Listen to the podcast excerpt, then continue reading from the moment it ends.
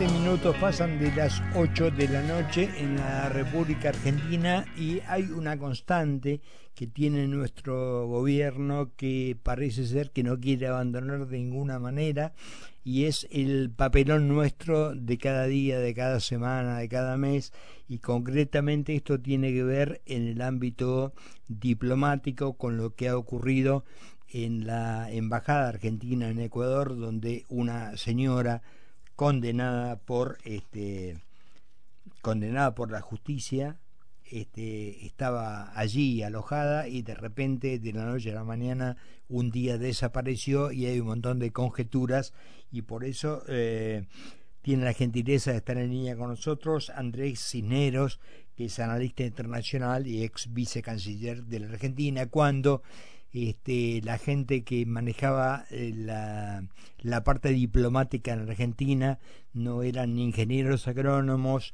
ni eran tipos que tuvieron una librería alguna vez, sino gente que sabe el tema. Andrés, buenas noches. Carlos Ponce saluda, ¿qué tal? ¿Qué tal, Ponce? ¿Cómo va? Bien, bien, todo en orden. Por favor. ¿Qué análisis hacemos de esto, de esto que se viene sabiendo por momentos que aparentemente mm, se pidió, la embajada había pedido que sacaran este, los patrulleros de la puerta, hacer un auto diplomático? ¿Qué, ¿Qué es lo que sabe usted, Andrés, de esto?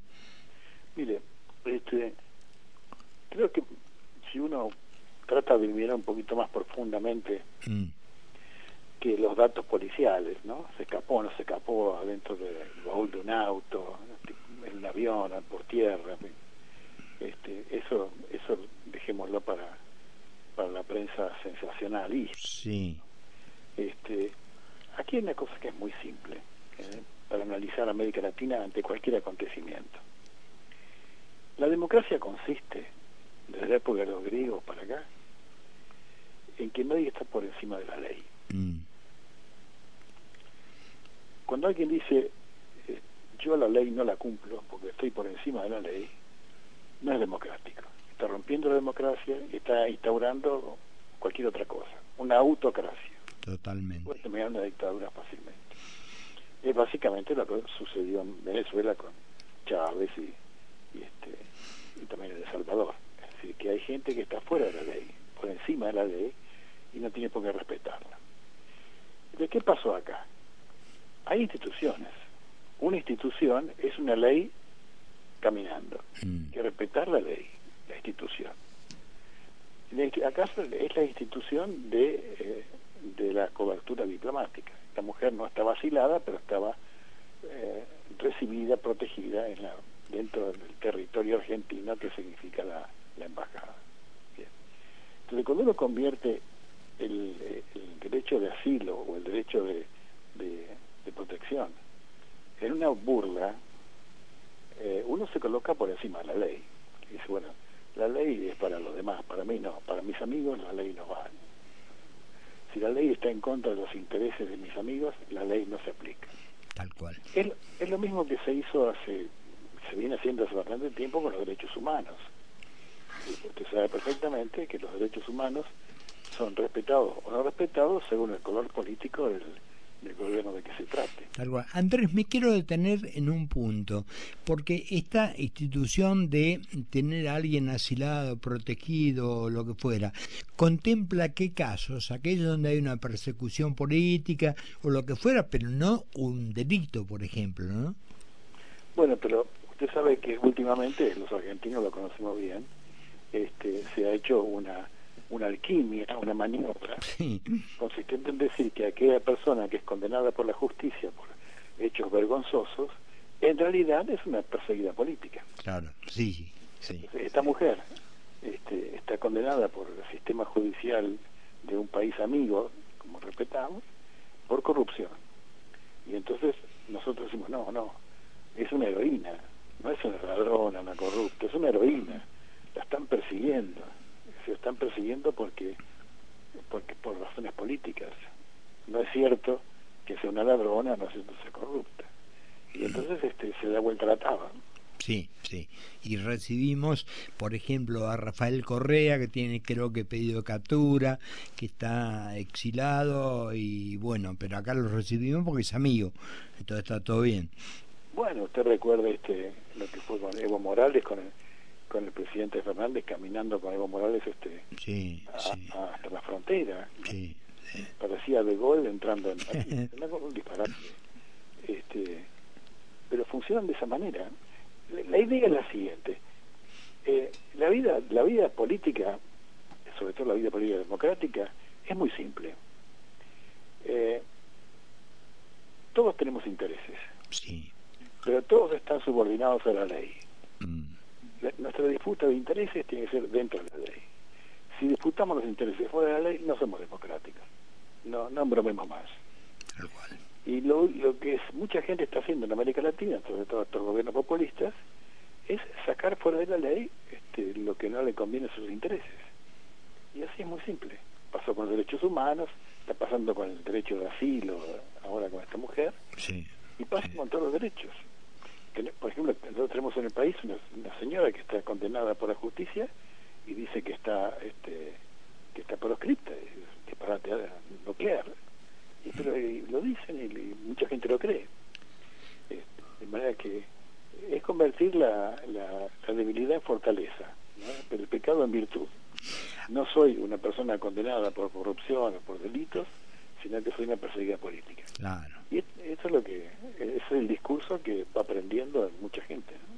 Ahora, Andrés, ¿cuál será la consecuencia? Porque el tema con, con Ecuador está bastante caliente, yo diría. ¿Cuál va a ser la consecuencia de esto? ¿Tendremos una ruptura definitiva de relaciones? Eh, no sé cómo queda. Va a depender mucho del gobierno ecuatoriano cuando ofendido se puede mostrar. El gobierno ecuatoriano está muy débil. Sí. Está en condiciones de hacer planteos muy fuertes. Mm. Y me parece que se lo va, como se dice, se lo va a comer, no va a tener más remedio.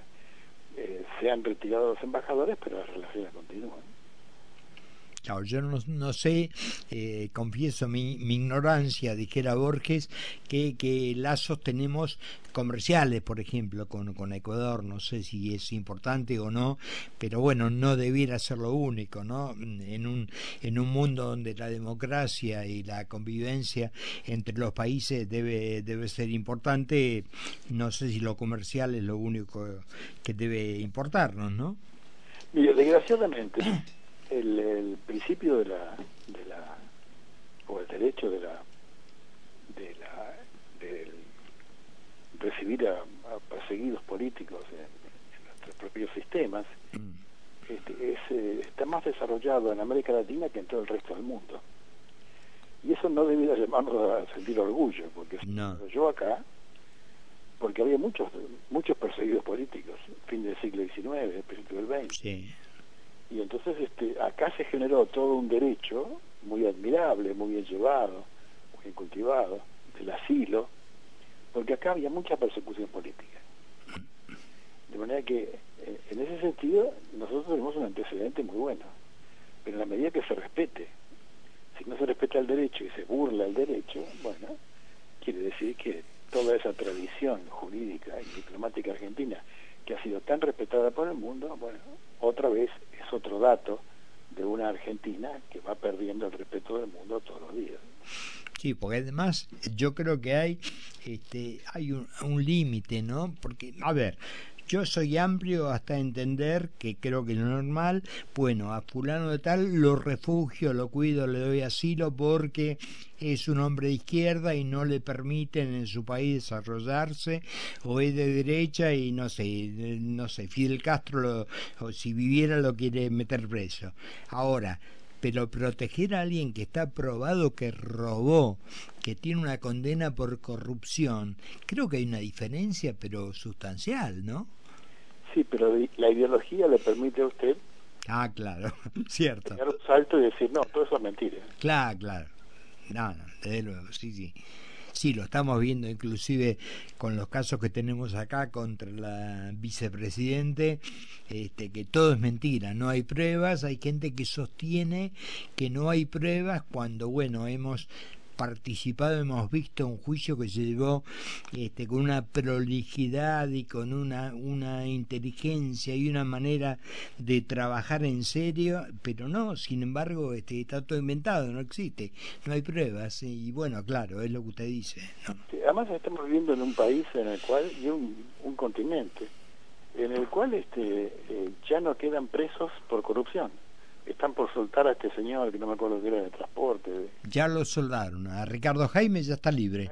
no queda nadie. No quedó ninguno, no, no. Y un, Y un condenado vergonzoso como, como Amado Vudú vive en una casona fantástica.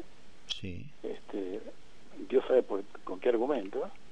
Y lo propio, este, eh, el, el, terrateniente de toda de media Patagonia, que está también en una casona de los alrededores de la provincia de Buenos Aires, este, que, digna de un príncipe. Sí. Ahí, cumple su condena, es una cosa de locos. Ahí me perdí un poco. ¿Usted hablaba de terrateniente o testaferro? No, no entendí bien, porque a veces no los sonidos en la radio se, se escapan un poquito. alguien que tiene la superficie de 22 capitales, ¿no? Allí en el sur, nada más. Y eso solamente en esa provincia. Nada más, nada más y no olvidemos que habrá eh, ya que estamos hablando de, de construcciones y propiedades, habrá unos cuantos ladrillitos que se han ido del país, ¿no? Es probable, es muy probable. Este, y eso nunca lo recuperaremos, nunca lo sabremos. No, no, por supuesto. un gran daño, pero es un gran daño que los argentinos nos hemos infligido nosotros mismos, porque cualquier país tiene los gobernantes que se merece. Sí. Sí. en democracia los gobernantes los elige uno. Sí, sí. fueron elegidos por el pueblo, ¿no? Sí, hay todavía, bueno, y no, sé hasta qué punto es inexplicable, ¿no? Porque evidentemente cuando hay ignorancia, cuando se fomenta el pobrismo para tener los clientes, la clientela, este, uno todavía encuentra gente que es muy poca cada día, el núcleo duro es menor, pero que siguen defendiendo a muerte esto que nos está mostrando que es un fracaso a todas luces, ¿no? Pero bueno, sin embargo, este, va a haber gente que en la próxima elección seguramente lo va a votar. Sí, eso es cierto. Esta gente es completamente condenable y no, no me siento inclinado a hablar a favor de ellos. Mm. Pero también es cierto que en la vereda de enfrente el ciudadano común mira, no mira a nosotros. Y dice, bueno, de este lado yo tampoco he obtenido mucho que digamos. No es cierto, no es verdad que con la democracia se cura, se vota, se educa. No es cierto. No. Hace falta hacer otras cosas. Y la gente ve que nosotros no le damos una salida eh, laboral, económica, de progreso, no se lo damos. Y entonces ah, se dejan encandilar por dictadores o por, por hombres este, iluminados, hombres y mujeres iluminados que les prometen soluciones fáciles y cómodas. Bueno, y ahí quedamos. Sí, el trabajo que hay que hacer acá requiere de alguien que muy seriamente tome eh, el toro por las astas, haga la reestructuración que hay que hacer en cuanto a leyes laborales, en cuanto a educación fundamentalmente, porque todo el mundo habla de la gente tiene que trabajar. Hoy con la evolución que tiene el mundo y el nivel de educación que hay en Argentina, nos quedamos, perdimos no un tren, perdimos varios trenes, ¿o no? Estoy de acuerdo, pero yo me preocuparía menos por los que van a gobernar, que tienen ideas claras, que tienen todos los conceptos bien ordenados, sino por la gente. Claro, sí. La gente, la gente va a votar en contra de, de, la corriente actual y va a poner otra en la oposición en el gobierno y no sé si la gente no se va a lavar las manos, se lo va a dejar solos. También, también, también. Salvame vos. Bueno, hay, hay, que, hay que salvarse entre todos. Y no estoy muy seguro de que la gente vaya a apoyar este, los primeros tiempos, sobre todo del nuevo gobierno, que van a ser muy difíciles. Muy difíciles, muy duros, muy duros. Pero bueno, tengamos alguna... Yo eh, te confieso, tengo muy poca este, muy poca esperanza, pero bueno, dicen que lo último que se pierde y ya perdimos tantas cosas que guardémosla, pero, pero realmente lo que viene es muy difícil y coincido plenamente en lo que usted dice, ¿no, Andrés? Absolutamente. Bueno, creo que era San Agustín que decía, la esperanza es la fuerza de la fe. Exactamente, exactamente, San Agustín. Andrés, muchas gracias por estos minutos muy, pero muy útiles y didácticos para saber dónde estamos parados. Una charla muy agradable, muchas gracias. Igualmente. Andrés Cineros, analista internacional, ex vicecanciller de la República Argentina y pasaron ya 52 de las 8 de la noche en la República. Seguí con nosotros en Mira quién habla. Tenemos el litio que el mundo necesita y lo que se necesita para ser un gran país.